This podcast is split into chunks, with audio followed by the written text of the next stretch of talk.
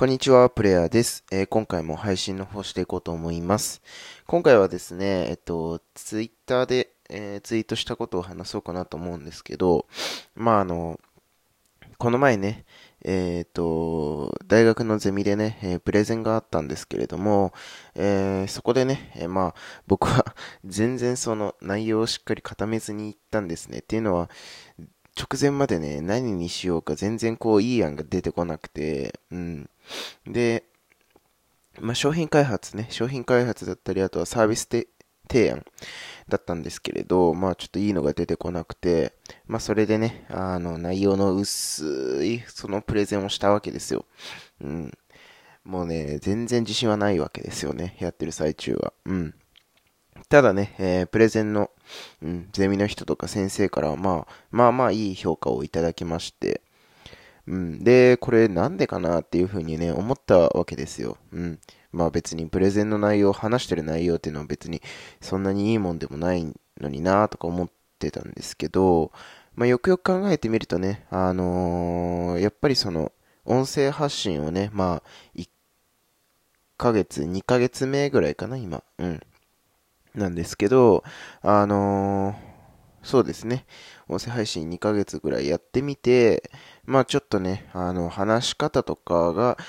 少し変わってきたのかなっていうのは、うーん、まああるのかなっていうふうに思っています。うん。あの、やっぱりね、えー、毎日こうやってお話をする、一人喋りをするっていうことが、あの、結果的にね、まああの、プレゼンとか、まあそういう人の前に立ってこう発表するときに、あの、すごく役に立ったと。うん。あの、どういうようなね、えー、お話の仕方をしたら、まあ、伝わりやすいのか、人に届くのかっていうことで、まあ、えっと、昨日ね、えー、ワティさんも、あの、そのようなお話をしてたと思うんですけれども、あの、本当にね、うん、あの、人に伝わる話し方っていうのはすごく大事だなっていうふうにね、えっと、感じたプレゼンでした。うん。あの、本当に、本当に内容が薄かったのでね、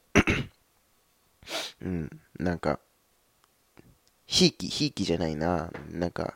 なんて言ったらいいんだ、あのー、傷つけないようにね、優しさで言ってもらってるのかなっていうふうに思ったんですけれど、まあ、あの、先生のね、評価点的に、そういう感じでもなさそうだなっていうふうに思ったのでね、あのー、まあ、もちろんね、えプレゼンをね、しっかり固めて、内容しっかり固めて、あのー、なんて言うんですかね、発表するべきだと思うんですけれど、あのー、やっぱり、その、まあ、案が出てこない時ももちろんあるわけで、まあ、そういった中でね、えー、そのプレゼンをどういうふう、どんな風によく見せるか、うん。まあそういったものをね、えー、考えていかなければいけないなっていうふうに思ってますし、結果的にね、それがまあ話し方だったっていうことで、あのー、まあいい評価をいただけたので、本当に良かったなっていうふうに思いますし、まああの音声発信をね、始めて、うん、